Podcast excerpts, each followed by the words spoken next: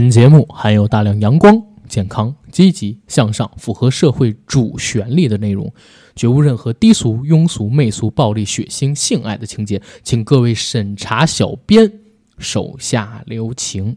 那天个儿他去菜市儿，看到了同学小灯儿。小灯儿说：“我要娶媳妇儿，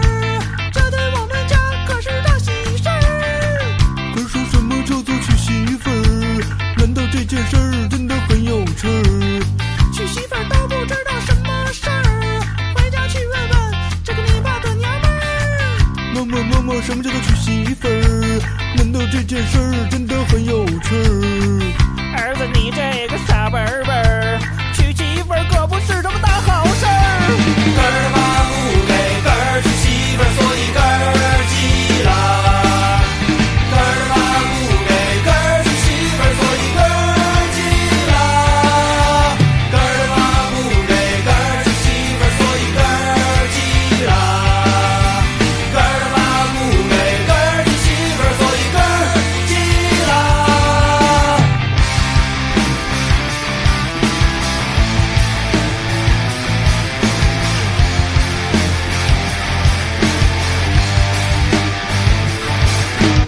那天个儿去菜市儿，遇见了同学小嘚儿。对小嘚儿说：“我要娶媳妇儿。哎，你说啊，我之前看到我们评论下方有嗯人说，哎呀，最喜欢这首歌，一听这首歌浑身都是劲儿。”啊，然后也有评论说，哎，你能不能换首歌啊？这首歌都听烦了。甚至还有就是刚听咱们节目的、跟我说，你们这期节目这个前奏音乐怎么这么长啊？不应该用这么长，应该用短点儿。那是他不懂啊。然后我就跟他回复说，因为这个音乐对我们电台而言，跟用别的配乐不一样，对，对吧？嗯每当这个音乐响起，大家就知道是我们，是，对吧？我们用了三年多了，对，啊，虽然一直没给人版权费，哎这我一定要说一嘴啊。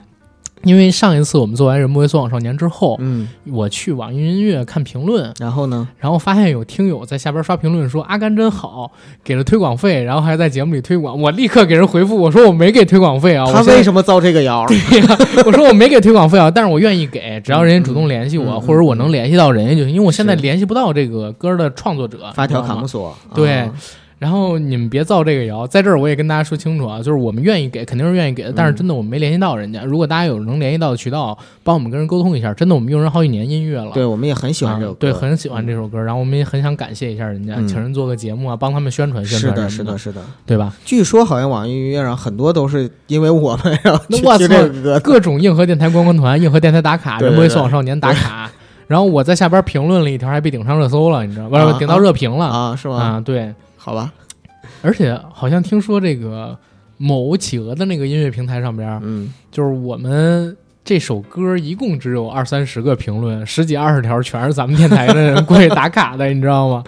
嗯，嗯，好，挺好，很好，很好，真的感谢大家的支持。是，对，感谢大家的支持。前两天你知道有人刷那个阿甘梗，然后小白还给我截图说是我，嗯嗯，我说什么嗯阿甘梗就是阿甘哥在澳洲啊？啊对，然后阿甘你要甘心注意身疼阿甘嘛体啊。对我，我特地我还发了条微博，我说阿甘心疼阿甘，嗯，因为我这名字实际上就是因为《就是阿甘正传来自于《阿甘正传》，对吧？然后一个是阿甘不是，来自于阿甘锅盔吗？啊，不是阿甘锅盔是盗我们的版，是，对吧？一个是因为《阿甘正传》，再有一个就是成龙的英文名 Jackie，、嗯，对吧？为什么叫 Jackie？因为我最开始叫 Andy，本来是那个《肖申克救赎里边的老板对我老板台湾人，然后他是 Andy，，我就改名了，改名叫 Jacky。二安迪，主要那会儿人跟我说台湾人心眼小，我不知道是不是真小，但是我怕嘛，我觉得 Jackie 比安迪好听。嗯。但是你听着安迪就有点像圆滚滚的那种意思嘛，对吧？有吗？因为我一说啊。安迪，肯定想到的是华仔啊，所以我我就、哦，安迪刘啊，我就不会有那种圆滚滚什么的那种 那种直观的想法。我说啊实话，我一直不记这些所谓的明星，国内明星的英文名儿，啊，就跟我不太记这个好莱坞明星国内的花名一样。但是港台明星太太太习惯于这个了。啊，他们尤其是香港明星，对他们自称的时候都会自称这个。但是你看刘德华，大家都叫瓦仔呀，瓦仔，蛙仔。对蛙仔，啊，去鬼街啊吃蛙仔。蛙仔，蛙仔有鬼街的东西吗？牛蛙呀。哎呦我的妈呀，蛙仔是牛蛙啊！啊牛蛙嘛蛙仔嘛蛙仔嘛。哦，啊牛蛙的锅仔就蛙仔，哎，那成龙是不是？龙仔？嗯，那个没吃过，不是，我是说成龙大哥是不是有人叫龙仔？没有没有，不可能啊啊！成龙大哥的话，要么就是那个管他叫 Jackie，啊要么就是叫大哥啊。他爸爸应该管他叫阿森啊。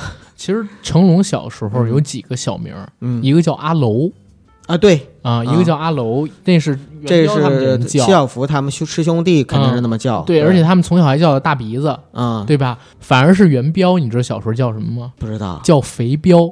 他胖吗？因为元彪他在上那个京剧学院的时候，小孩儿圆滚滚的，他小孩儿的时候圆滚滚的，就很可爱那种。所以洪金宝他们叫他肥彪啊，我倒是知道那个洪金宝确实是后来受伤之后才啊，才发福福。啊。洪金宝小时候叫三毛，三毛是怎么回事呢？就叫三毛，外就是他小名就叫三毛，哦他师傅也叫他，然后成龙他们也这么叫他。他自己见那谁见那个高晓松的时候，跟自己介绍，他英文名叫 Simon，啊然后 洪金谐宝音谐音对洪金啊宝就说啊，这个三毛是这么来的，然后如何如何。嗯因为他们从小就是学那个京剧嘛，对在京剧学院里边，嗯，然后一直都是师傅叫他们小名。阿楼就是因为成龙最开始叫袁楼，对袁龙是洪金宝的艺名，对，所以成龙这个词是成罗为伟老师给他起的，我要成为洪金宝那样的男人，成为大师兄那样的男人。不是成为李小龙是吧？对。有一个电影给大家推荐，就是叫《七小福》，嗯，然后洪金宝靠这片子第一次拿了金像奖的影帝，是对吧嗯？哎，是第二次还是第一次？我忘了，忘了他拿了两次。对，嗯，这也是同人不同命嘛，对对吧？成龙大哥是提名了十几次，一次都没拿到过。不过最近一次提名也好多好多年了，好像还是《新警察故事》，有那么重要吗？一个香港最知名的演员，嗯，然后没拿到过香港可电影金像奖，能总是遗憾，虽然他什么都有了，而且以后也拿到的几率，机会除了终身成就奖吧越，小了，对对吧？嗯，哎，说到这儿，今年电影金像奖还有人关注吗？够呛，真的够呛。办成线上了，对吧？对，嗯，呃，我相信有一个群体，就是影迷群体，一定是关注的，但是想再出圈儿，或者说想更多的人去关注，可能会不多。出圈都多少年没有过了？我就这么讲，今年香港电影金像奖嗯，最佳影片提名的那几部片子里边，我唯一比较喜欢的就是《花椒之味》，嗯，然后我大概有六七部片子没看过是，啊，就是他所有提名里边大概有六七部是没看过的，以后可能会越来越多这种情况。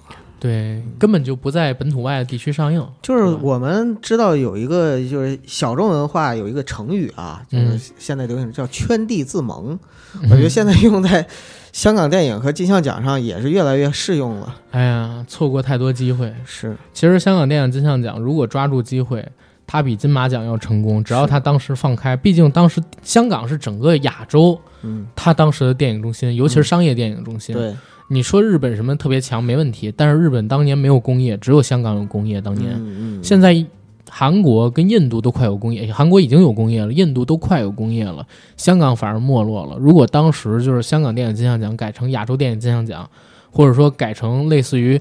呃，我们华语圈那个金马一样，嗯就是金马奖那样，嗯整个所有说华语的、有华人的都可以来参与的那样一个表演的奖项的话，它的影响力绝对不是跟现在可以比。可能是那个时候香港电影人有这种格局和远瞻性的太少了。可能是那会儿他们太强了，嗯，然后等到他们发现自己不够强了的时候呢，已经被金马奖抢了风头了，是对吧？我小的时候就好多人得金马奖，其实不是很重要，更重更看重金像奖。对啊，尤其是香港，因为那会儿香港演员也最强，片子也最强。你像香港的那个影帝、影后，嗯各种在金马奖横扫，香港的最佳电影去金马奖横扫的也不少。对，台湾电影金马奖那个时候太小众了，做的都是文艺片。香港电影金像奖真的有点像奥斯卡金像奖一样，对吧？嗯不是要说这个这个心理问题吗？为什么要聊到这儿呢？因为我们先聊聊香港人的心理问题。嗯，对，也是一个 呃，大时代下的小地区的这么一个心理状态吧，对对吧？而且今天还要聊几个有关于香港的电影。没错，嗯，为什么会想到聊这个心理的问题？实际上是因为我跟九哥应该在明天吧，要在那个某个水果平台，杨贵妃最爱吃的那个水果平台更新一期《去他妈的世界》嗯，啊、跟这个开玩笑以及海边的曼彻斯特相关的节目。是的，对，聊了聊丧文化，然后我们俩也做了好多好多这个当前时代的一些分析吧。对，然后没没聊够，想做一期这个《人不为所往少年》，再跟大家聊聊所谓的丧文化跟情绪管理啊、心理方面的问题。嗯为什么会有这样的一个想法？是因为前段时间我有一朋友，然后来找我，呃，他想做一个 app，这个 app 呢是有关于心理咨询方面的东西。哎呦，这个最近挺热的哟。嗯，是吗？嗯啊、有什么事儿？嗯，倒不是说有什么事儿，的事儿？倒不是说有什么事儿 啊，不能提。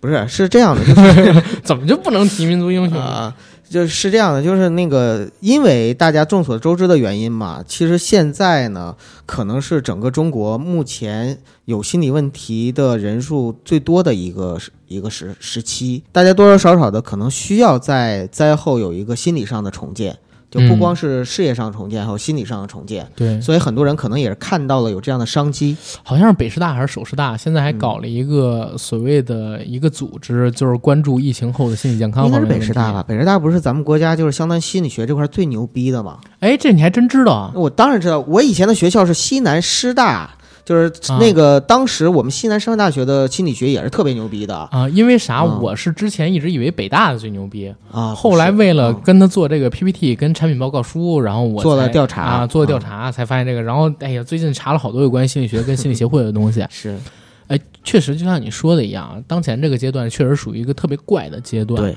就是大部分人呢非常的压抑，压抑，对，而且呢，在现在这个时间段里边，中国人比往常更关注于新闻。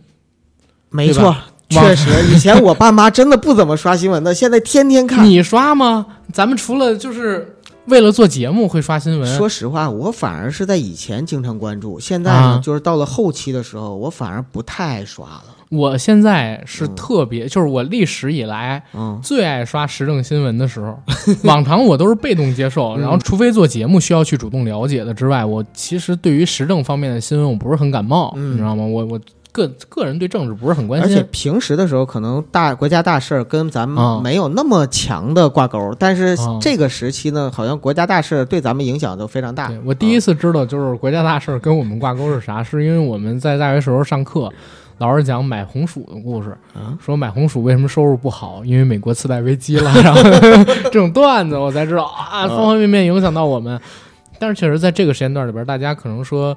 呃，越来越关注于新闻，但是因为关注太多新闻，嗯。你平时又不太关注，那你想说的就太多，对，然后你想说的现在又不太好说的时候，你就压着，导致现在各种人吧，心理问题、失眠什么的很严重，然后如何如何的，嗯嗯嗯，确实是，而且最近我还关注了一个点吧，好像是二零一六年到二零一八年啊，不是二零一七到二零一八，呃，当时应该是澎湃新闻和人民日报一起出了一个调研报告，叫《心理健康蓝皮书》，国内首部是二零一七到二零一八。因为现在蓝皮书特别多，哦就是各个行业都会有类似的。对对对，但是这个是国内首部，嗯在那里边我就看到，在二零一九年初他们做的这个调研嘛，因为一九年、二零年那个要等二一年才出，就是它的数据采样是一六、一七、一是一八那样子七一八啊，一啊，七一八。对。嗯然后当时里边就有一个开宗立派的提问是：你觉得你的心理问题，或者说中国人的心理问题压力大吗？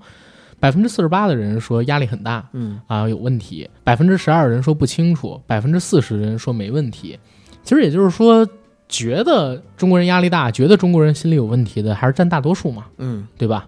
还是占大多数，因为那些说不知道的，可能说也有问题，只不过不想承认或者怎么。因为央视天天会做这种采访，你幸福吗？我姓郭，是的，是吧？你回家吃饭吗？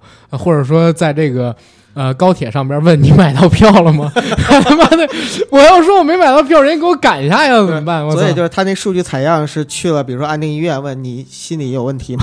那不至于，那他要去那边的话，可能就是全都有问题了，百分之百不是全百分之百说我没问题，啊，对吧？就是你你那个你做楼长，听过这笑话吗？结果你你拿苹果，哎，你做一楼的楼长，你做二楼楼长，嗯哎，你就是院长，嗯。哎，心理有问题，然后又关注了那里边的几个点，我可以简单说一下啊，嗯，嗯，就是我们的情绪有一个指数，这个情绪指数它是以零到一百为限，啊？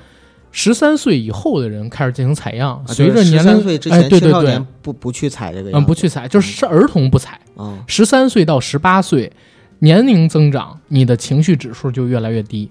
越来越荡。对，越来越荡，就是越来越暴躁，你的情绪指数越来越不健康。哦。然后女性普遍比男性不健康，任何年龄阶段都是。吗？对，哦，就是男性抗压能力会更强。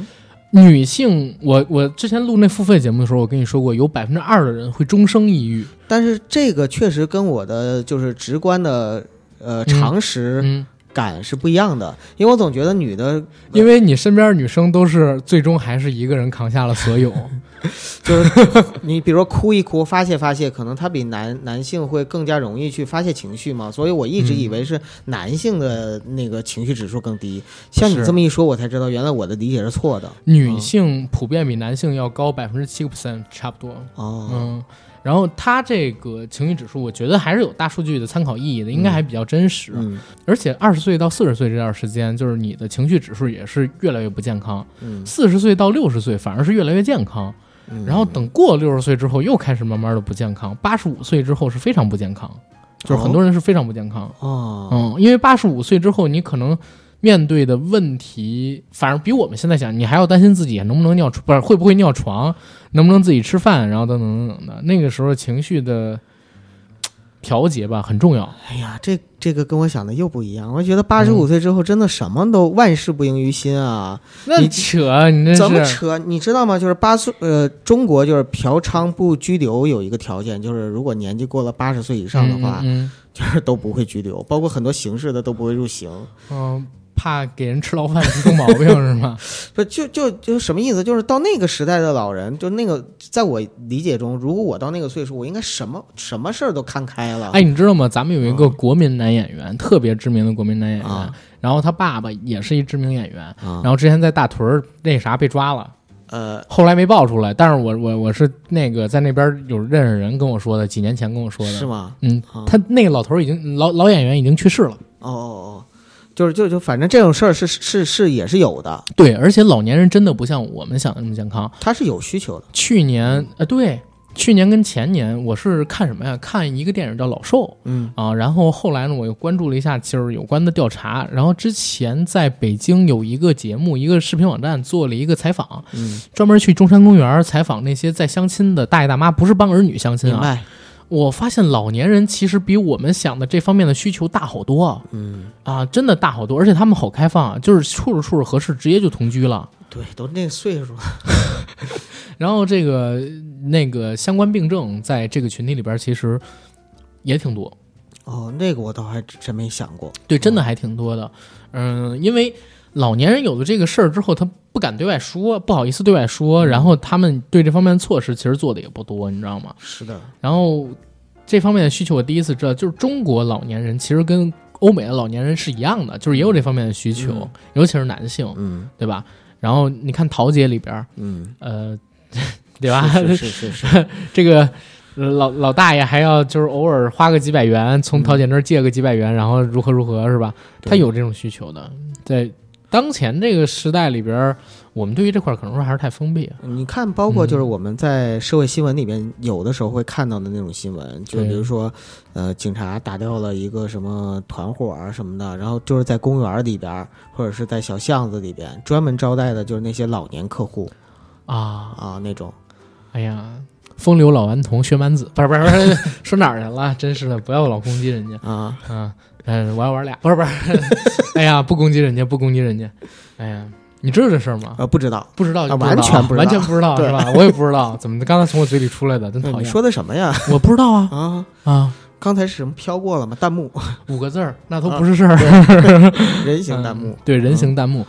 而且刚才就是我们说的只是老年人的问题，我这边还有几个数据，就是之前说老美三点多亿人口，嗯我说的是美国啊，不是北美啊，嗯北美肯定是要比这个多。对，然后大概每年有八千万人去看心理医生，嗯然后八千万人相当于四分之一，这跟我们拿到的一个数据其实差不多的。其实百分之二十五的人按基数来算啊，一百个人里边其实有二十五个人或多或少都会有一些呃，心理方面的障碍。其实照国内应该也是差不多这个数据吧？呃，全球其实都差不多，呃，但是就是因为老美他们会更看重这个问题，他们有这文化，对，咱们有所。以就愿意去找心理医生去解决，或者说进行心理干预。然后在国内，然后我们查了一下，就是国内有多少人就是做过呃心理学这方面的，比如说咨询啊等等等等东西，就是可能说每年几百万，啊，每年几百万，而且很多都是在学校或者去医院那种心理诊所呀、工作室啊什么的特别少。对我我嗯自己就是唯一经历过一次心理咨询，就是在学校里边我也是啊，啊。嗯，你你分享分享你的，我分享分享我的。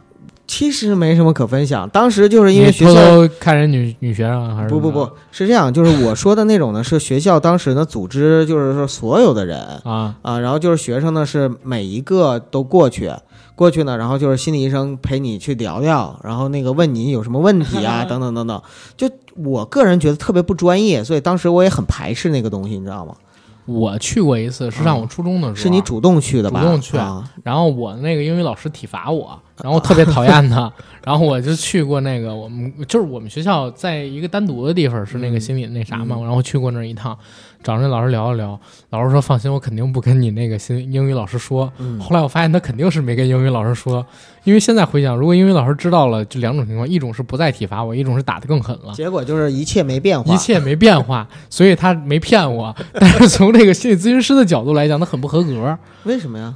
因为他没有为我提出来的问题去改善。其实首先就是他的能力，或者说他的职责，不是说你提出问题之后，他帮你去解决掉这个呃，对，呃制造问题的人，他应该是就是帮你在心理上面去指导一些问题。他指导个屁啊！但是关键就是他这块儿可能做的不合格。其实我到现在都觉得，国内目前很多的这个心理咨询方面的机构跟心理咨询师啊，就跟骗子一样，你知道吗？反正形式化东西特别多。因为咋回事儿？我是后来了解到，这种心理咨询它一般要做一个疗程嘛，嗯然后一个疗程可能说三到四次约访，一次五十分钟一小时，嗯对吧？基本上是这样。然后很多人在欧美那些发达国家，他们肯定是有这个家庭固定的这种心理咨询师，但是国内也没有，嗯对吧？现在国内比较常见的是有一个平台，好像叫什么，就是某某一个平台，我不说人平台名儿，嗯，然后那个平台是专门提供一个线上的咨询平台，嗯有上万个心理咨询师挂靠在那儿，呃，大概是四百块钱。文呃文字通话五十分钟还是语音通话五十分钟，然后六百块钱是视频或者说语音通话，哦，然后八百块钱是线下约见一次，基本三次一疗程，然后等等在线。服务，然后结合啊线下服务。对，但是我就觉得这个差在哪儿，你知道吗？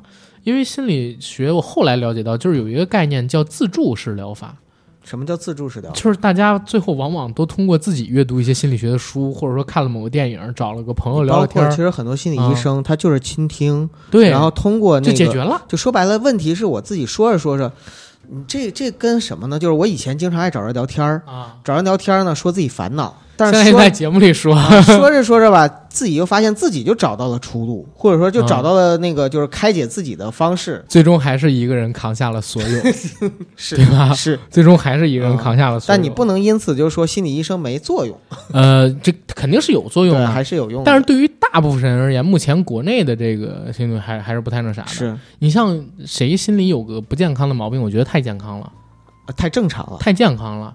为什么？就是回到我们那个失眠那期我说的一个主题，都市生活有压力，嗯偶尔有点心理问题也是很正常的问题。如果完全没问题，那就真的有问题了。对，就是完全没问题呢，不是代表你没问题，而是代表你没症状。对，没症状就代表呢，你的免疫功能，你心理上免疫功能已经失调了，你都意识不到你有问题，那完那是多大的问题啊？你想对想对？完全没问题的人，简称完人，又叫快完了的人。郭德纲就曾经这么说过。是没有完全健康的人，或多或少都会有点心理问题，这是我我现在觉得的。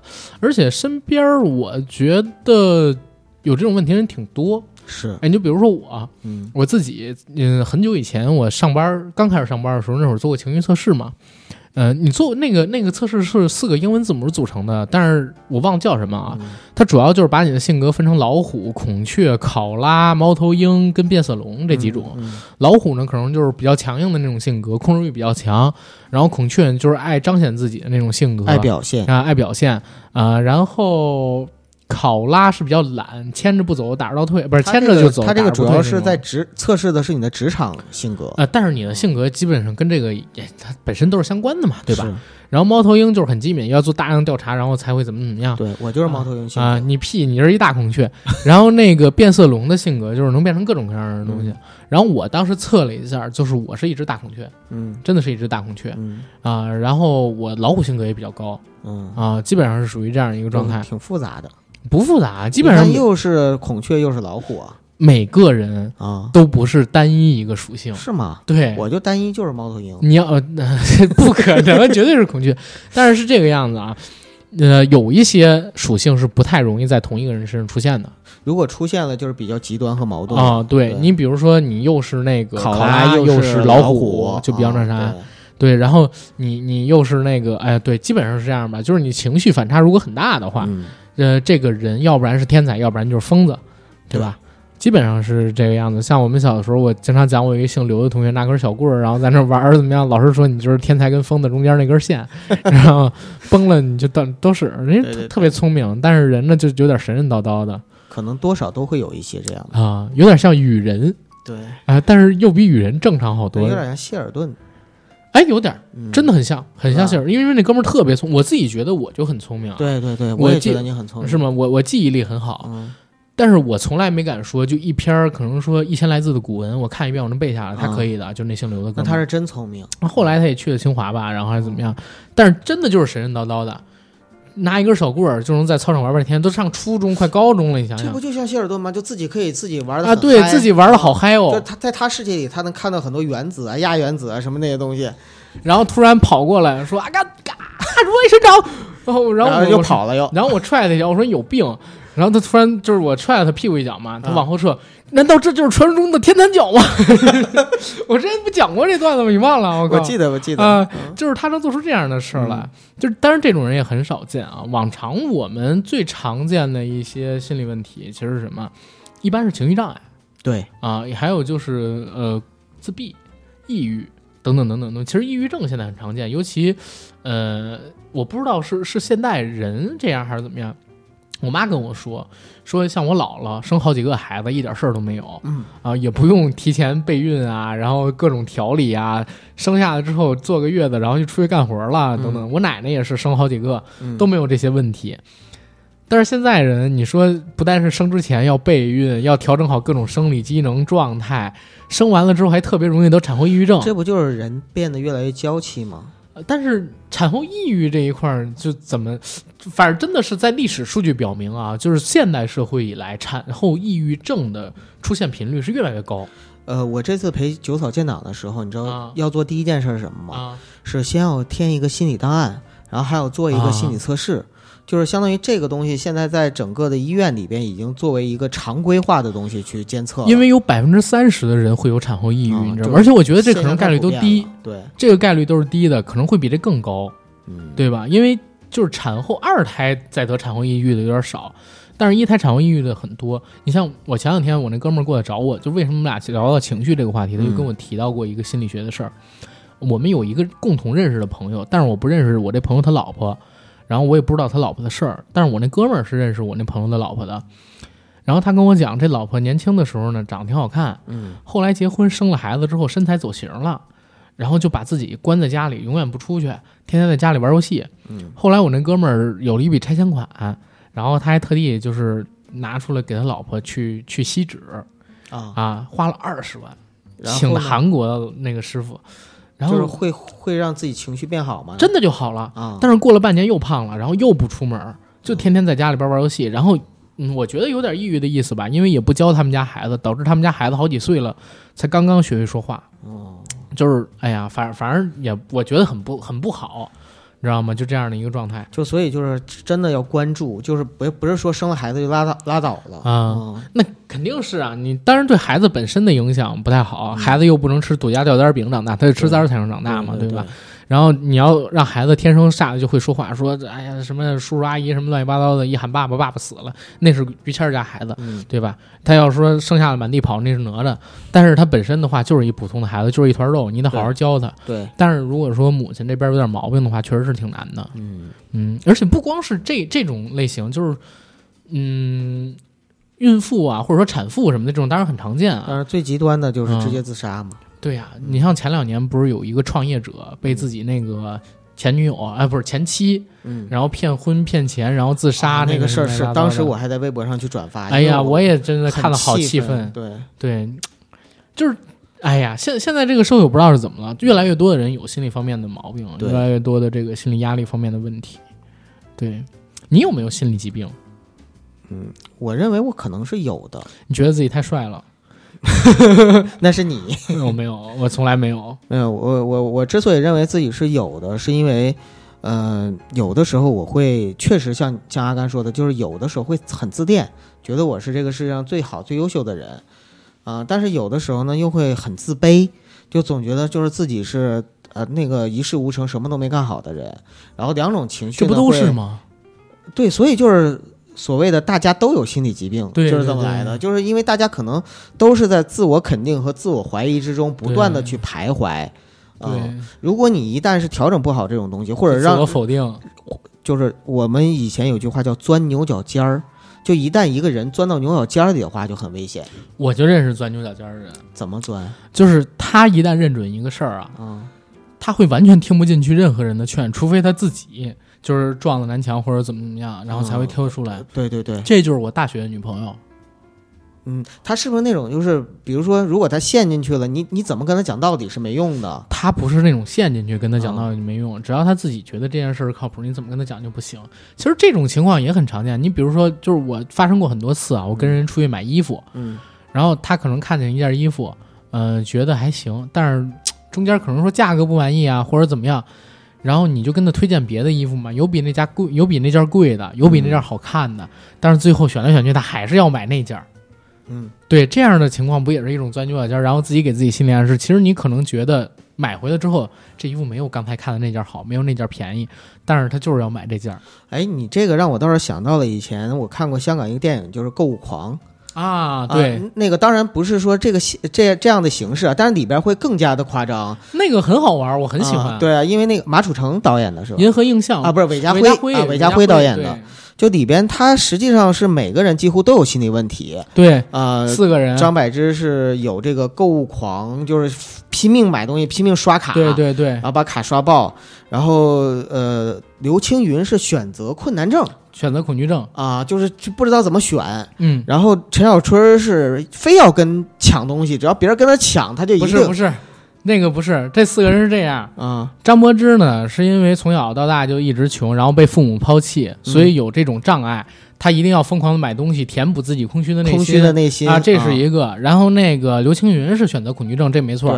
陈小春是因为他亲生爸爸叫何呃叫什么何何西，然后是这个呃叫叫什么名儿？越剧演员罗家英演的，是一个赌鬼，特别爱花钱。嗯然后他的继父是一个特别吝啬的吝啬鬼，特别爱省钱，导致他性格特分裂，啊，又想花又想省，又很痛苦，对，所以特啊痛苦。然后每次花钱刚砸出钱又舍不得，然后会跟别人抢东西哎，等等对对对好像是这样子，最后一个女生叫叮叮当，叮叮当是因为老被人甩，对对对，结果就自己嫌弃自己，觉得自己一无所成，然后什么都不好好，呃，自己也不敢跟别人争，不敢跟别人抢，只能从最廉价的那些地方去买东西，然后蹲在地上吃饭等等，自我厌弃。就是我不配，对，我不配。啊总觉得我不啊配，最近总有人跟我说这仨字儿，我不配 是吗？啊！对，总有人跟我说我是个好人，你是个好人，对我是个好人，对你是个好人，就是这种自我肯定对我的人生帮助特别大，对，让你知难而退嘛。不是就是给我鼓励，啊，一般不都是收到这种词就知难而退了吗？所以嗯，我不正常，靠，你最近还有收到吗？没有了啊，必须没有了。哎，很好，很好。然后那个故事讲的不就是有心心理障碍吗？对我刚才说那段台词就是那里的。而且就是你没发现，就是这四种类型啊，可能它会极端化展现出来，但实际上在可能当时的香港，甚至是就是我们当时的很多人身上都会多多少少有这些影子。呃，现在有，嗯当时大陆还是很少，因为当时大陆白领阶层还比较少，对吧？嗯这毕竟十四年前电影，零六对，年反正，挺早的，对。哎呀妈呀，零六年这 就十四年年啊，我操！啊，但是那会儿张柏芝什么的还特漂亮，啊刘青云还很健壮，多能打呀。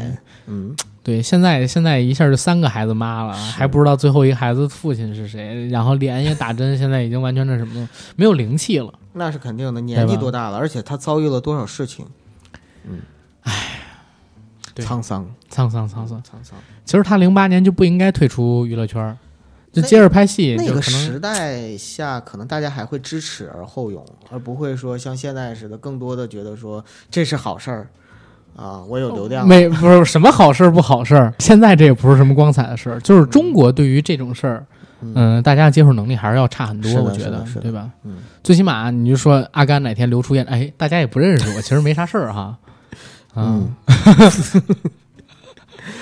啊，九哥流出，哎呀，没多少人认识，不在乎。不在乎，对吧？嗯，哎，这就是一个问题。其实很多人的心理问题，在我看来啊，尤其现在的大大都市病，呃，首先可能在乡村或者说田园，心理问题会相对少一些，在城市里心理问题会大一些，对，是为什么？简单，就是因为就是大家的攀比心，或者说那个对自己的自我认知、自我要求会更高，造成压力会更大。而这种压力更大呢，反过来就会造成你心理上的很多问题。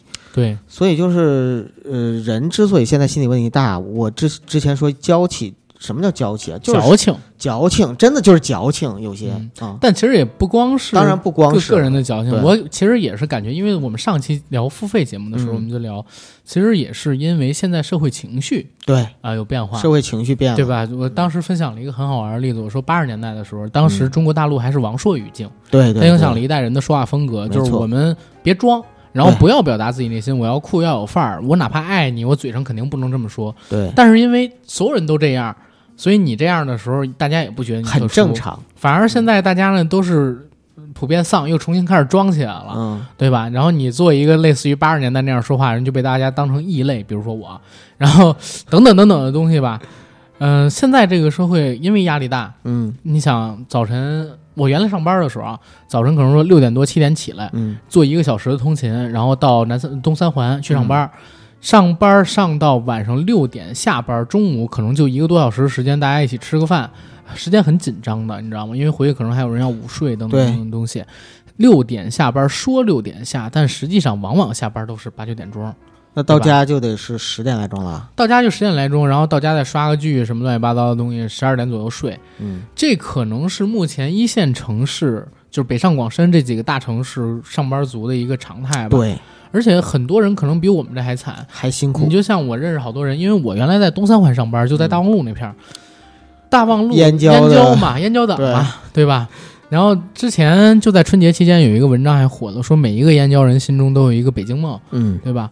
就是因为你想啊，每天愿意做四个小时上下班加起超过四个小时的通勤时间，然后去那啥的人，还真的是挺真的是挺难的。我一个哥哥，他就不管怎么样都不能加班了，为什么？因为他加班他就回不了家，呃，他最晚八点，啊，要不然的话他就回不了家了。嗯。就那个他好像是坐八幺几啊，就从那个大望路回燕郊，嗯，太晚的话他就没没有车了，然后就每天都得打车呀，或者说怎么怎么样，或者打黑车。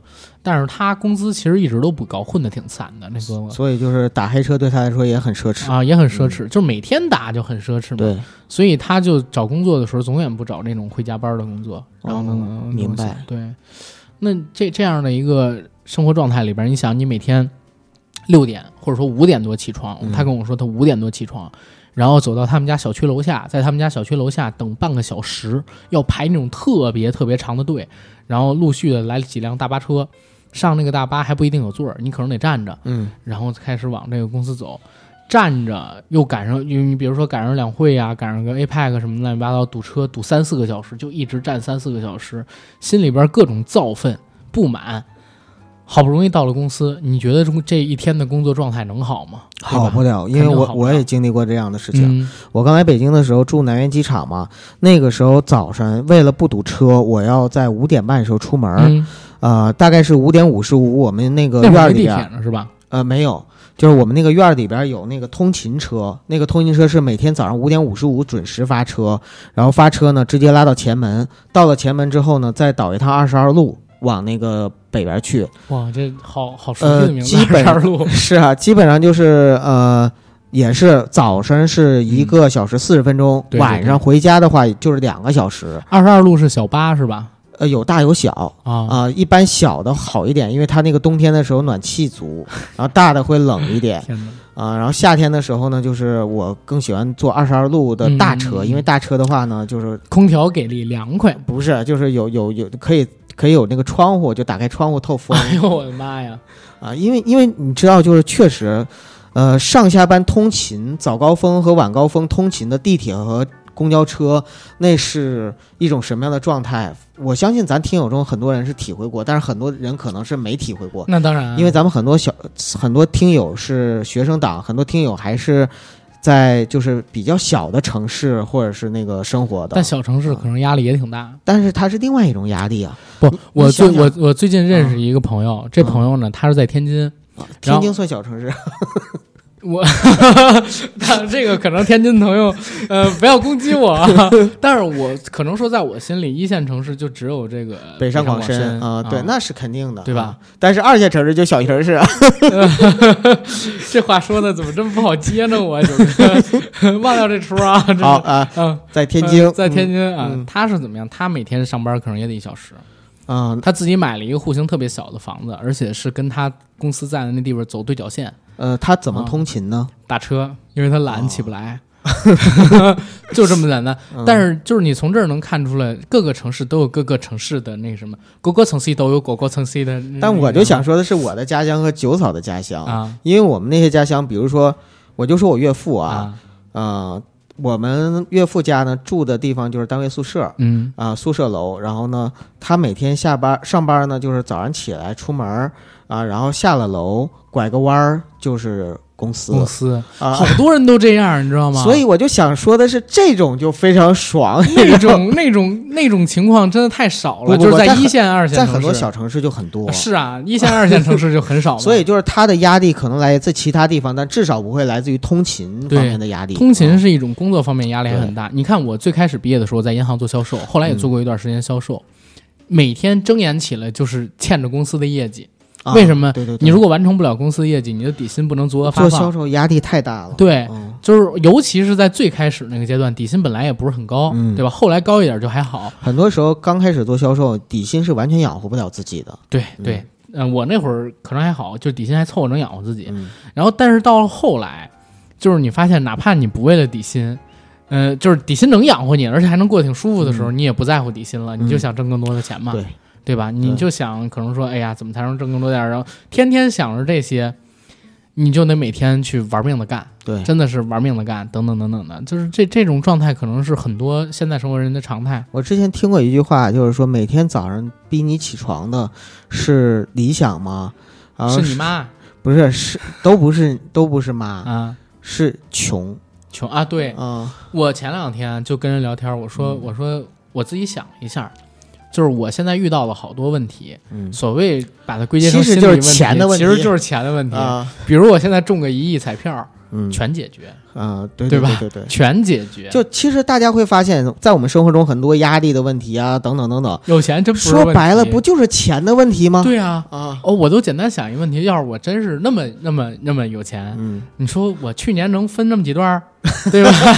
对吧？是是是啊是是，这是我想分，人家肯定还扒着不让我分呢，对吧？对对对。当然也不能这么说啊，还是有感情方面的问题在啊。呃，不是不是，也不能这么说啊，因为有钱人也有有钱人的烦恼。对，有钱人的快乐我们享受不到，有钱人的烦恼我能想象得到一部分，那快乐我也能想象到一部分。你想象的可能不准，我也当然烦恼也想象的不准嘛，对对吧？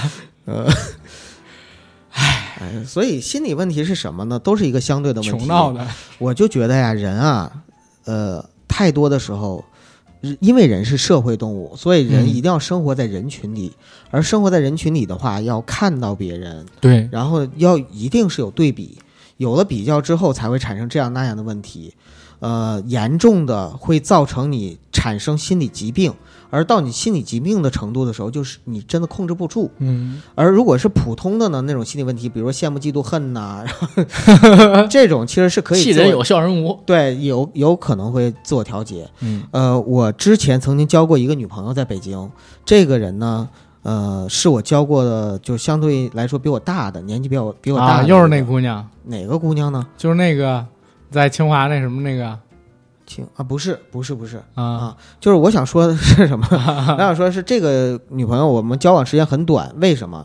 因为后来我发现她有抑郁症啊啊、然后有抑郁症吧，她也告诉我了，但是当时呢，其实我觉得抑郁症并没有什么问题，直到有一天她把我吓到了，就有一天晚上的时候呢，我们两个人呢，就是可以说就是亲热完嘛，然后结果她出现了一件事儿，嗯，她在那块儿笑，说表坏了。不是，他就是笑。嗯，说怎么表才过去两分钟，然后就笑的，就是特别莫名其妙，嗯你知道吗？把我笑的毛骨悚然。啊，然后我就我装作没事嘛，我就问他怎么了什么的，还跟他开玩笑，但他就是笑，就是我能感觉到他是控制不住的那种那种那种笑。亚瑟，呃，然后反正就是当时我就吓坏了，完后来我想个理由跟他分手了，啊，就是因为千万跟他分手。对，就是因为当时我就突然之间觉得他情绪非常的不正常，而那种不正常是我没有办法去控制的你。趁蝙蝠侠没发现，赶紧把他送回歌坛，知道吗？那时候那哎呀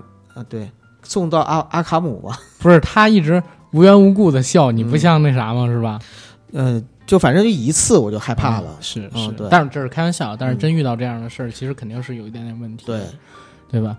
我其实最近就是为了做这期节目，我还特地问了一下，身边有没有特别丧。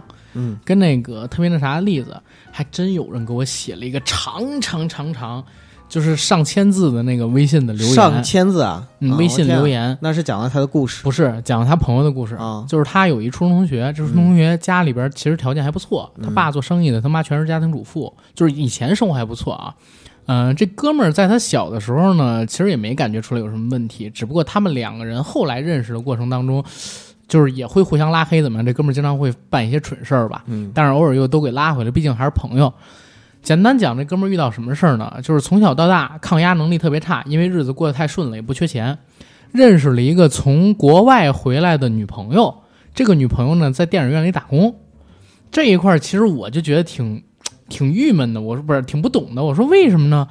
按理说能去国外上学，家庭状况应该还行啊，就是怎么会那么惨？就是还跑到电影院里边去打工，是那么上进吗？还是怎么样？他说不是，就是因为穷。是在国内打工国内啊，啊，就是回国了，在国外待了一两年吧，然后就回来了，然后而且英文还特别差，去的好像是新泽西还是哪儿，还是新西兰哎正。常，太正常了。对，嗯 很多很多留学生如果不太上进的话，其实到国外就是跟华人圈里玩嘛，对吧？嗯嗯，所以英文也不是好什么送啊，不对，没没没没有宋祖儿的事儿啊。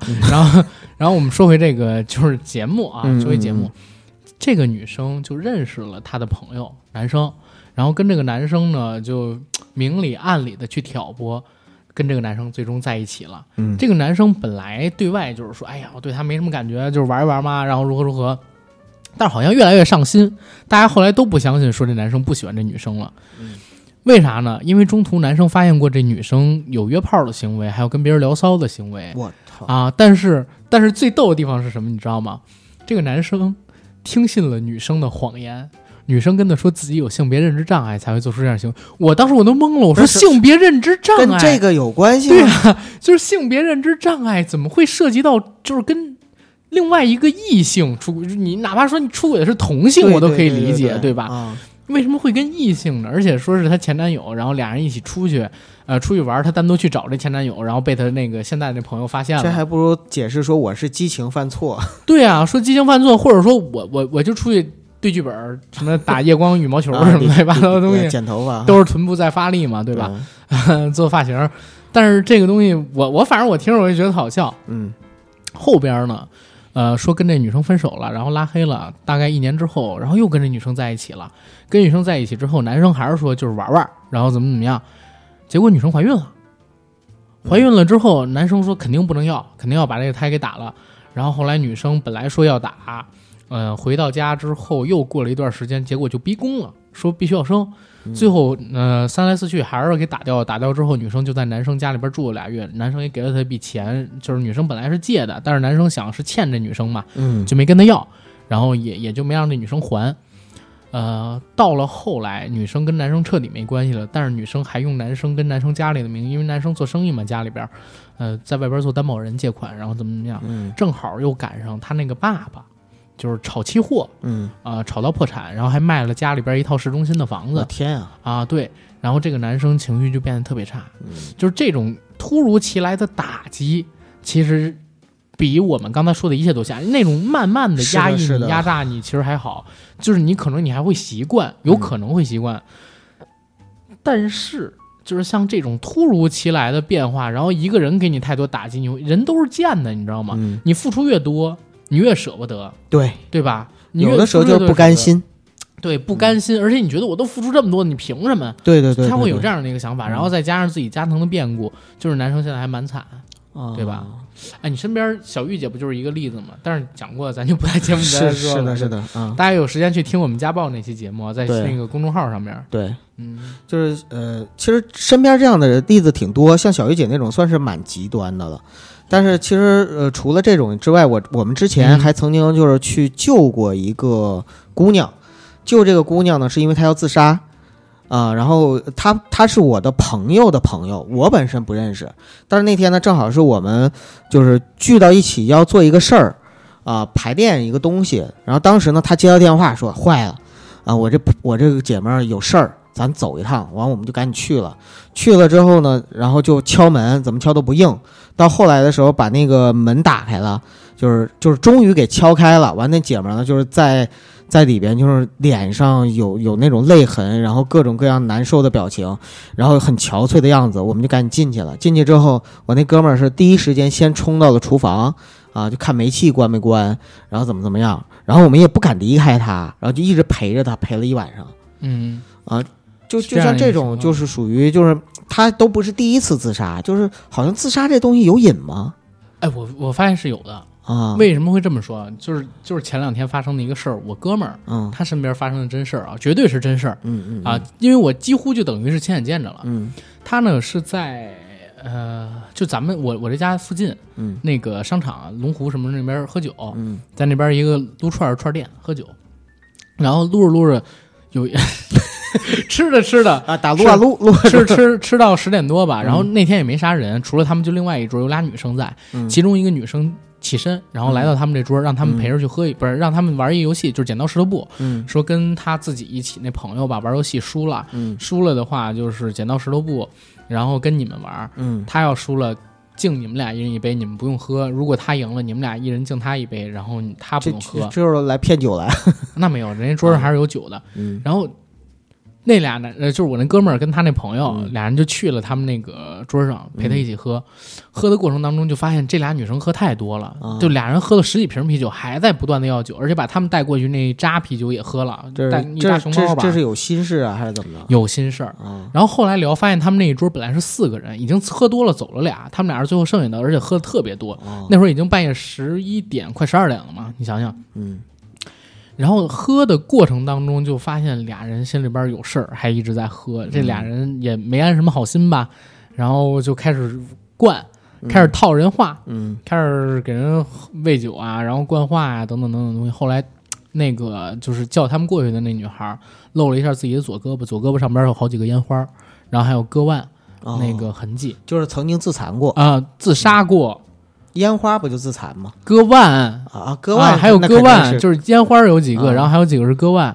他们就当时特别纳闷，说干嘛？结果发现这姐们儿呢还是一警察啊啊！哦这这这姐们儿是房山区一片警。哦，哎，我说这个是不是有点那啥呀？但是嗯就是这个职业嘛，但是确实是这个职业。对对对，为什么会遇到这个问题？然后那女孩就哭的不能自已。原来怎么回事？他们四个人最开始喝，嗯两个丧偶，然后一个离异。这女孩呢，九零后，年纪也不大，可能九二的吧，还是九一的，比我就大一两岁。嗯俩孩子，嗯，然后呢，现在属于离异。另外那个那个姐们儿，就是另外那桌那姐们儿，好像也中间也离过一次婚，但是现在有又结婚了，就是。二婚。哎，对对对对对，我天呐，这这四个人没有一个婚姻幸福的。对呀、然后，但是我就想，你这半夜喝这么多酒，然后叫别人去你桌上是吧？俩陌生人，然后陪你们喝酒，还让人灌你，那那难怪离异。难怪难怪离异，难怪就是不太幸福。是后来就跟我们那哥们儿说，说他自己可能说是年前吞过两三遍药还，啊啊，然后如何如何的，就是就是发泄嘛，然后为什么就是说，呃，得不到舍不得，呃爱一个人，然后应该是是他前夫还是怎么样？那就是说曾经遭受过情伤。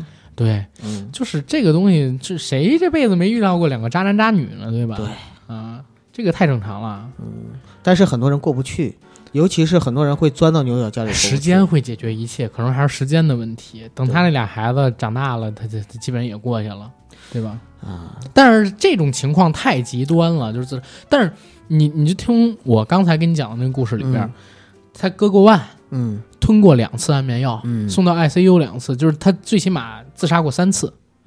真是对吧成为一种习惯了。我不知道自杀会不会有瘾，但是我觉得可能有人被救回了之后啊，反而更向往那种东西。但是不不是影视剧里经常演的是有人就是自杀过，然后没死成之后，反而对生命有了新一层的理解。所以那是电影，对，但是现实生活中肯定也有这样的人，嗯对吧？现实生活中肯定有这样的人，我觉得肯定会有。是嗯，但这种人应该很少吧？这个不不太清楚，因为啊说实话，咱也没尝试过。对我我我跟阿甘都是从来都是很怕死的那种人。对对，对，真的很怕死的那种人，有多怕死？大家可以试试。你们用钱砸死我们，看我们怕不怕？那我不怕。我我怕，大家可以试试。怎么这么不要脸呢？九哥你真讨厌，怪我不怕这个啊。哎，我应该跟你一样怕。啊？对呀、然后接着说到这个心理方面问题，嗯后来就是那哥们儿为什么过来找我？实际上他是想研发一个 app，嗯，做有关于这个自助式心理辅导的东西。对，什么叫自助式心理辅导？就是建制在那个认知行为疗法上边儿，然后分析这个人之前做过什么呀，近期遇到过什么事儿，嗯，然后通过那种线上问答的形式帮你去开导自己。不过他引入的那概念，嗯、这个概念不能说可能会涉及到商业机密被人给剽窃，因为它哦还是一个雏形阶段。但反正你刚才这个描述，我觉得还是可以期待一下的。对，因为它基本上不花钱，就是嗯你可以随便下载 APP，然后你做咨询是不花钱的，免费的是吧？免费的。啊但是我我一直在想，现在社会上边有多少人有这方面的需求，有这方面问题？如果真的有这么一 app，会有多少人使用？哎，反而是嗯 app 我倒是挺看好，是因为中国的文化、传统文化里边，可能中国人就羞于去向外去表达，包括展现自己的脆弱、缺点、内心的阴暗面。但是在 app 上，它有一个隐私性在里边。不光是隐私，那个嗯词叫什么？叫咨询伦理跟咨询隐私。咨询伦理，哇，这么专业，啊解释一下呗。因为啥？因为我还特地查了一个那这个，就是你在面对一个人类的心理咨询师的时候，实际上你呢可能说，嗯，不能够完全打开自己这就像妇科，如果面对一个男医生，总是有点啊。对对对，对，或者泌尿科，你面对一个女生的时候，嗯，也会也也会也 会有一点点麻烦，对吧？对，那就是人呢有隐私性，然后有伦理性，你你不知道你要跟他百分百表述的话，别人会怎么看你？这个东西就会对自己影响很大。对，这也不是说我自己能能说服自己的，有的时候。嗯，对，所以一个纯的陌生，哎，就是前段时间我还玩一个 app，嗯，叫叫 app 是谁，你为什么要玩它？啊、好吧嗯，它是一个叫灵魂交友的软件，对但是我不是为了交友啊，我真不是啊为交友，我就是为了发泄负能量，真的是为了发泄负能量。嗯，因为那个软件就是你一注册，它会先让你做五六十道那个测试题，测试题，嗯测出你什么性格。一会儿我得把这个软件名打码，嗯然后让你把这个呃测试题做完之后，测出你是什么性格的人，然后它会给你生成一个所谓的头像，你不能换头像。啊啊，然后他会给你随机匹配，呃，跟你性格很像很像的人，得分很像很像的人，一般都在百分之九十相似度以上的人。然后你不知道他的外在条件，不知道他工作在哪儿，家在哪儿，只知道他的性格跟你很像，嗯就是性格测试得分跟你很像，然后通过这个去交友。然后咱们身边的听友啊，呃，听友的朋友。还真的从这上面找到了一个中关村的男朋友，然后还一直交往着，哎但是我不知道现在分没分，嗯，就是那个叫灵魂交友嘛，对吧？嗯？他呃，他这种模式我觉得挺有意思，但是我在那上边我就看好了一什么，没有我认识的人，嗯也不他也不会推荐你认识的人，除非那个人得分跟你很像，随机可能会推那就是说实际，上在那个里，这个这个上面，除非你自己主动暴露隐私，对否则的话、没人知道你是谁对，没。人知道你是谁。然后我就天天在上边发泄负能量、骂街，嗯然后等等等等的东西，然后他讨厌战狼、讨厌民粹的。我觉得那就是一个你的树洞，挺好的。你有一个这样的树洞，挺好的。因为嗯为什么我要下这软件？我他妈发现树洞这种 app 没有了。对，以前是有的，以前还有小程序什么乱七八糟的，现在没了现在都没有了。这这个肯定是某个层面上，嗯，对吧？把它给禁了，对吧？接着骂去。对啊，然后我就天天在上面，啊那这这这这种对嗯，满嘴喷那个海鲜。对，星星太阳压线嘛，对，嗯。怎么说到这儿了？让大家对我有一个非常棒，但是真的，我平时有点压抑，现在生活。我觉得应该的，很正常。嗯大家都会找到各种渠道去呃舒缓压力。你要没有这样的渠道，你反而会我现在太正能量了，就是以前我还敢做点负能量的话题节目，嗯现在根本就不敢做，做了就被喷。嗯那喷了我又不能反喷大家，对吧？虽然我也偶尔喷大家，但是我一个人哪儿敌得过悠悠众口呢？哎呀，这干怼怼，双拳难敌四手。啊，对，而且还挺掉价儿的，所以我现在自己就偶尔找个地方发泄发泄，对骂骂。狗咬你一，口，你还咬咬回狗一口。我可以吃狗腿，但是好的，但是你不可能跟狗一样互相斗嘴。对，那是不可能，对 对吧？不会像周星驰早期演的那电影那样，两个人，对吧？好恶心！我想到了，大家想不到啊，对吧？嗯、你看过那个星爷的电影我怎么可能没看过？两个人不是钟镇涛吗？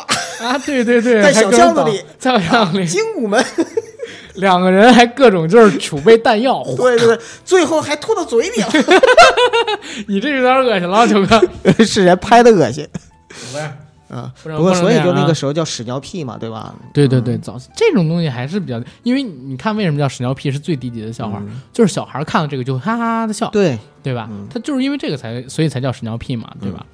早期的，别管是星爷也好，还是别人也好，很多人都从这方面做起来的。对，嗯，不是说谁生下来就是大师，除了我。哎，没没没没没，开玩笑。哎呀，都市生活人有压力，偶尔有点问题也是很正常的问题。如果完全没问题，那就真反而就是真的有问题了。对。我觉得就是现在你没发现有熬夜文化吗？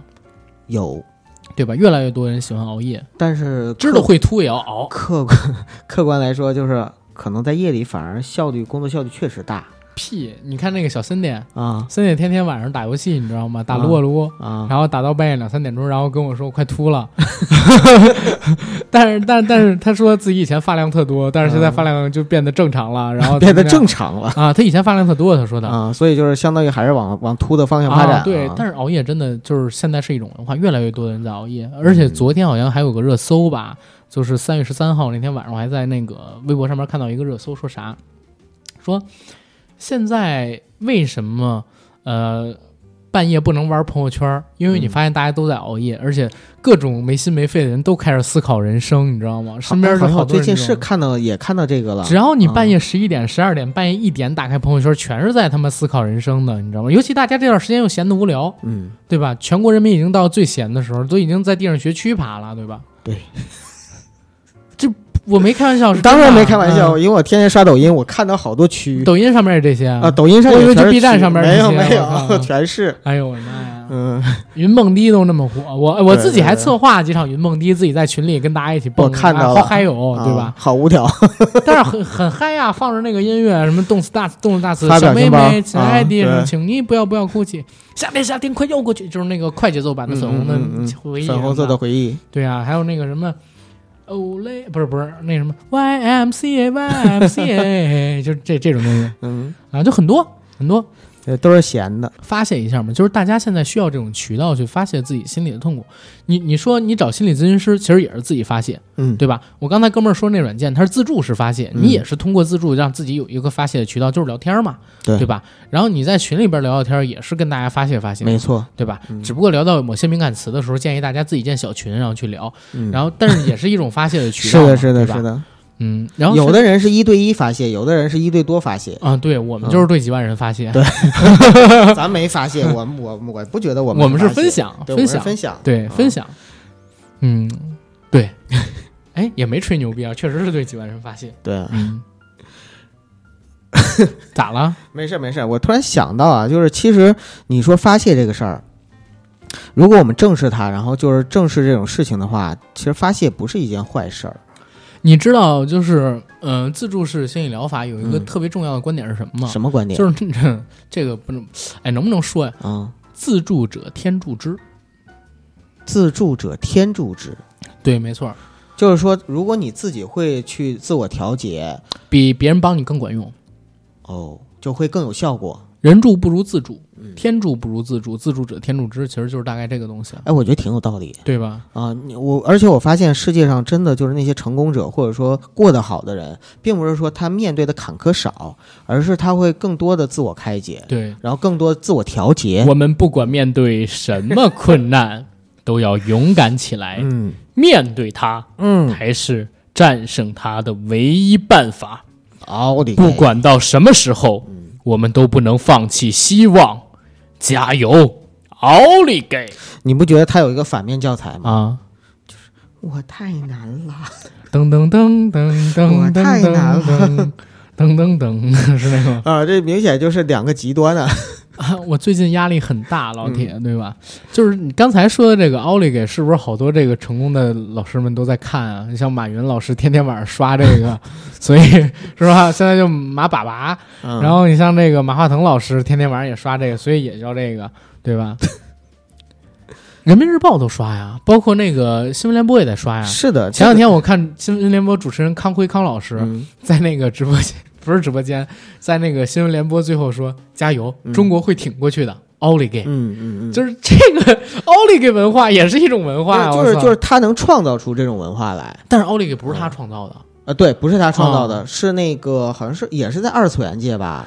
不是奥利给就是快手上面一个叫奥利给的人，啊后来奥利给不火了，好像去养牛了，结果被这个冬泳怪哥给弄出来了。啊，对啊他他好像叫什么巨魔吧，我忘了，冬泳怪哥我我不知道，反正啊 B 站上面叫的巨魔。好像叫朝阳，就是抖音和快手上叫朝阳冬泳怪哥，朝阳是在北京朝阳区还是东北那个朝阳？反正叫朝阳冬泳怪哥，我也不知道是哪儿。嗯，啊反正他现在是真火，对，大哥真火，比影流之主还火。你不觉得影流之主的那个东西其实也是一种发泄吗？我觉得其实快手、抖音上很多东西都是发泄呀，啊啊，当然营销的更多。营销肯定更多，嗯但是我觉得影流之主最开始肯定没想过自己那种火，你知道吗？那可说不好，七月七，七月七就能火啊！能能能能我和你是只能火啊，能能火对？吧？哎呦，谁知道怎么就火了？难道这就是你分手的借口？这能火？开玩笑呢，你这种东西无数人都在弄，对吧？为什么别人就不火，他火呢？你知道吗？就是《影流之主》嗯，这个视频，B 站将近四五千万的播放里边，我自己就得播放了几百遍，真的就无数次的看。那会儿嗯我记得瑞哥过来。我们俩聊天，结果我就因为哼了两句，瑞哥就被洗脑了。这个歌太魔性，那个舞蹈太魔性，就是无关，不管我怎么样都没办法做到那么肢体协调。同样是胖子，嗯对吧？嗯我操！对对对，而且他那歌跳起来怎么就那么那么像乡下卖棉裤的小贩儿那种感觉，你知道吗？一下带我回到童年，就这样的一种感觉。你发没发现，就是他实际上不管你觉得他美也好，丑也好，就是啊奇葩也好，还是怎么样也好，他一定是就是造成了观众的一种生理上的反应一种心理上的舒服，因为它啊协调或者说发泄，啊，所以所以所以就是他才火起来了。包括奥利给我太难了，都是一样的一样的。而且你知道？吗？就是很多人啊，压力是自己给自己的，嗯情绪问题是自己给自己的。嗯前两天就是我去朝阳那边办事儿，遇到了一个呃，就是乖哥，不是不是乖哥，就是遇到了一个公司，然后去那公司办事儿，然后那公司里边的人呢跟我讲了一个事儿是什么？他们准备要做一个品牌，然后想用这个品牌呢去推广他们的一个商品，嗯然后这个商品是要通过什么形式去分享？他们不是微商啊，嗯但是因为他们做的是类似生鲜方面的东西，就是直接对接到各个小区，他们可能说有几千个微信群，在这几千个微信群里边，就是每个群里边大概有一百到几百个人，嗯他们要做这种生鲜的配送，直接对接到小区。然后他们想呢，就是做一个营销，就是做一个品牌人物、虚拟人物出来，然后这个虚拟人物呢能带他们在做的货。嗯然后我就觉得，就是当时拽我过去那个俩朋友压力特别大，怎么看出来的呢？他们的压力就在于就是给自己的限制太多了，然后他们想做一个营销跟宣传嘛，然后想做那种特别风花雪月的。那这个东西不接地气儿啊！对啊，就是当时呃那个跟我关系很好那姐们儿，然后她说她想做一个、一个东西是坐在地上，就是坐平坐在地上，然后跟大家讲有关于他们要做的那个产品的知识啊、东西啊，做几分钟那种短视频。嗯，但我觉得那个东西太哑了。对啊，你要你要想明白，就是你面对的是主妇，甚至说可能年纪更大，因为在家里对啊，因为在嗯家里边才需要用到那个东西嘛。嗯然后当时我就想了一个想了一个话题，就是前两天就是 B 站上面有一个很土的，但是很火的，但是我觉得营销效果一定会很好的是什么？就是我当时给他设计的是这样：有一个大哥，嗯然后光着膀子正在家里边打游戏呢嗯啊，然后突然他老婆穿一个特别性感的睡衣说：“老公，过来休息呀。”然后突然音乐就变成噔哀乐啊哀乐，然后那个大哥默默看了一眼他老婆，喝下一口红牛。嗯然后视频的前半段是这个，转过头第二天他家里边有了那样他们要宣传的东西之后，嗯他老婆老公老婆，然后就特别亢奋的那种。我觉得这个，就是从那个嗯，呃抗拒变成了期待期待跟主动。啊对，我是说，这个东西你放到视频平台上边，你不一定能火，嗯对吧？因为说实话，它有点俗。嗯但是你如果说，就像你跟我说的这样，看他们老板跟我说的一样，你有大概几千个微信群，你把这个东西做出来，你发到群里边去，你看你这个东西，我觉得肯定对销量是有帮助的，嗯对吧？因为这些主妇其实比我们想象的成正常人认知的，就是他们的尺度其实要大很多。嗯他们可能不会转发这个东西，但是他们看到的这个东西之后，买你这个东西的可能性挺大的。嗯对吧？就是这种东西，它能直接带来这个收入、销售的收入。对，它可能说没有那么雅。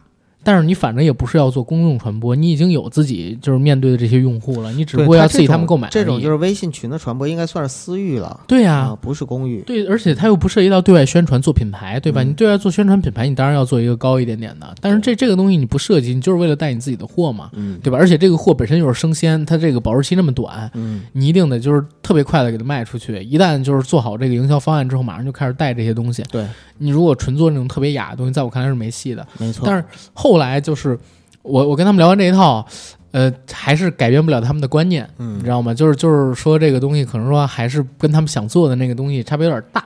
就是，当然那个老板可有点喜欢这个的，就是我这个刚才提到的那个东西，但是后来我也没管，因为毕竟不是我的事儿嘛，嗯，对吧？但是我那朋友什么的就觉得这个东西不是很，他们很想做明白。啊，不是很想做，那我就没管。后来他们压力也很大，你知道吗？其实就是明摆着的东西摆在他们面前，但是压力是自己给的，你知道吗？很多人就是很多时候自己会给自己设限，这是自我设限。对嗯他给自己圈在那个小圈子里边，必须要弄那个东西。就比如说我，我就嗯，就给自己设限，是。我完全不想干直播，然后其实等等可能我们。每个人都有自我设限的一面儿。对哦对，有的时候射线是好的，嗯。有的时候射线确实是不好的，嗯，对吧？分怎么看吧，因为每个人在乎的东西或者是在呃在意的东西是不一样的。对对，所以就是这些东西带来给自己情绪上边的问题，实际上是自己给自己的，那就涉及到刚才我们说的这个，其实更多的人可能需要的还是自己去解释自己心里遇到的那些问题。自我调节。对，自我调节，自助者嘛，对吧？嗯而且自助比其他人给到的那个方式要更好。你自己走出这个误区之后，你永远都不会再套进去了。但是阿甘，你知道吗？就是我们说是这么说，大家也可能这么想。嗯、第一是有很多人还意识不到需要，就是自己可以自助。啊第二是有很多人即使意识到，但是他不一定有能力能够真的开解到自己，所以就是心理干预或者说心理咨询这种就是别人帮助的情况还是挺有必要的，因为有些人真的是需要帮助的人。可能是吧。对，我感觉咱们听友里边应该这种人比较少，我觉得大家都比较健康。也不是，你像私信给你给我的也有不少听友，他们去啊分享。前两天我跟你嗯说那个事儿、是的，吧就很多人其实是需要我们的，就是第一他需要倾诉，对对对。第二呢是有的时候我们可能给他的意见呢不一定能够，就是他就用，但是嗯给了他一种安安慰也好，陪伴也好，倾听也好，鼓励也好，这东西对他来说就是一种帮助。哎，我都不说别的，啊那个事儿我我考虑说不说啊？就是嗯咱们很多次都接到有这个曾经患有抑郁症的朋友，发给我们感谢的那个微信，说听了我们的节目，嗯、发私信也好，还是微信也好，微博上也好，是听了我们的节目，然后抑郁症好了很多，嗯就是开心笑出来，等等等等的。然后前两天不是前两天，呃，就是农历年左右的那个时候，嗯。我接到一条私信，嗯。那个事儿我跟九哥说过，我不再跟大家细说了。啊，是，因为人家让我别太说，是一个女生给我发的，嗯。应该是川渝那边的。嗯。呃，女生跟我说说自己呢，呃，发现自己是同妻，嗯。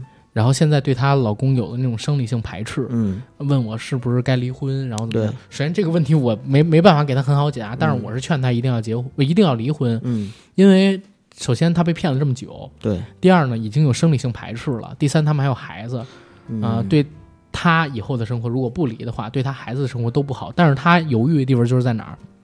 他们俩都是事业单位，这有什么？可犹豫，的？呃他们俩都是事业单位，然后是同一家事业单位，然后在那里边工作大概得有六七年、七八年，啊，就是所有的朋友啊、交际圈子都是套在一起的，而且挺麻烦。而且以往就是大家对她老公的概念就是她老公很宠她，家里边完全她说了算，嗯。就是最后离婚的话，就很多问题都不难很，难解决。就有的时候我们说那个呃，很多东西你如果站在旁观者有所谓旁观者清的角度，你会觉得说啊这事儿多简单，就像我们看电视的时候，就是这事儿多简单，你就这么干不就得了，哪还有后面麻烦事儿？但实际上，如果真的就是设身处地放到人家本人身上的话，要想的、要顾虑的太多太多。当时其实我嗯听到这个事儿之后，我特别生气的点是在哪儿？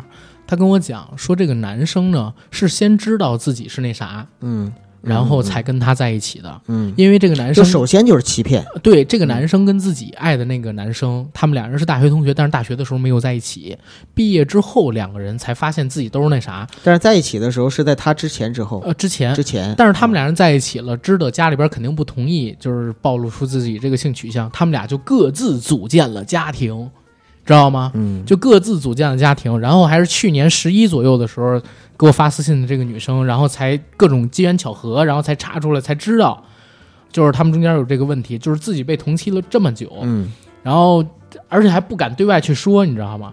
就是明白，因为你哪怕中国的说自己被社会环绿了，境对，哪怕说自己己被绿了、被出轨，可能说都好说，但是他这种情况，他说自己说出来就没法做人了，嫌丢人，对，就各种各样的问题，对对对。但我觉得他也没什么可丢人的，因为错又不在他。再说这也不是错什么的，但但是这个东西咱们是这么说，啊。你就想肯定会有人笑话，如果这个事儿发生在可能我们身上的话，我们也会就不会对呀、就那么果断或者怎么样。他的意思就是说肯定会有人笑话，然后他本身还挺要强，性格挺强的，然后等等等，哎呦，嗯，就是。这这种这种事儿还是有的，社会上边儿。嗯不少呢。不少，嗯，行吧，我我感觉其实这期节目我们可以先跟大家聊到这儿了吧，嗯，差不多。其实我们收个尾，咱们，呃，对我我跟阿甘今天想跟大家聊的东西呢有点散，嗯但是你说散吗？如果大家认真听了我们的节目的话，应该猥琐解。节目根本就没有主题跟提纲，但是应该理解，就是我跟阿甘要表达什么，嗯对，以及表达出来了什么。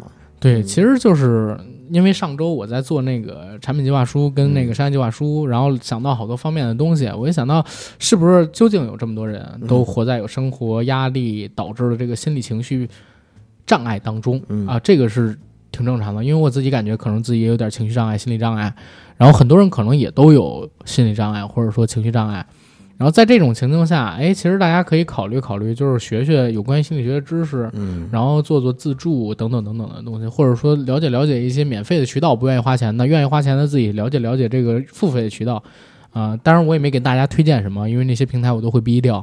哎，我可以推荐一个，就是嗯呃，呃如果是我们听友中有跟我年纪差不多的男性，就是三十岁以上的中年男性，我可以推荐你们一本书，就是台湾学者傅佩荣的一本叫《哲学与人生》。那本书的话呢，是讲的是关于哲学层面的一些东西。嗯，但是如果你看一看的话，它对于你的整个的那个呃自我调节什么还是蛮好的。我最近在看那本书，嗯，我觉得是一本好书，也是别人推荐给我看的。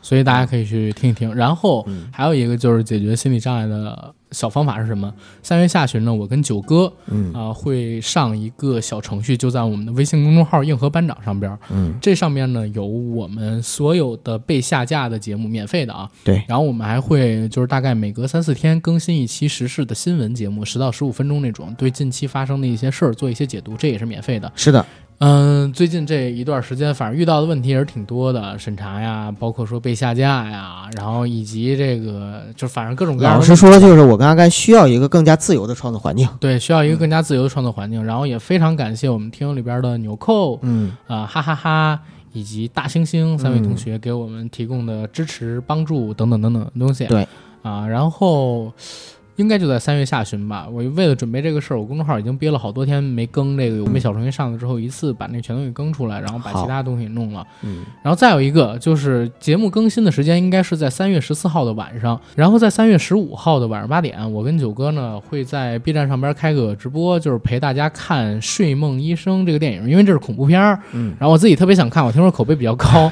但是又不敢看，所以就拉上我。对，就拉着九哥。后来想，这与其俩人都一起看了，然后就搞个直播好了。是，然后大家有兴趣的一起看，就是嗯 B 站账号也叫硬核班长。然后我们四月下旬就会上这个视频节目，嗯之前说好油腻良品，类似于《锵锵三人行》吧，每期二十来分钟，然后选好玩的话题。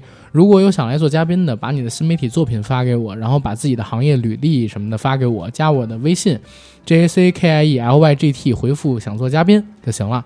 嗯然后我会拉你进群，然后跟你单独聊这个话题。嗯，最后再打个广告，就是我在抖音上已经开了直播，如果大家呢想要晚上的时候睡不着觉，需要一个人陪伴的话，也可以在每天晚上八点半到十二点半的时候呢，在抖音搜索“硬核电台小九”就能看到我的直播了。嗯，九哥现在基本上是每天晚上都直播，啊每天晚上营业去看看。对，然后没有啥事儿了，最近也没有聚会，也没有活动，没有线下，没有没有线下的各种东西。对，等疫情结束对，吧等。疫情结束，等疫情结束吧，疫情结束之后，可能我们还要打个广告，就是因为现在提供给我们录制节目场地的那家店，嗯，我其实也可以跟大家说，就是我们三周年聚会的那个引炉炭火烤肉，对，然后人家是免费提供的，然后所以大家如果有这个平时聚餐吃饭的，可以到呼家楼那边去尝尝，嗯，味儿还是挺不错的，而且报咱硬核电台的名儿能打折。行，那这期节目可以做到这儿了，好，谢谢大家。拜拜。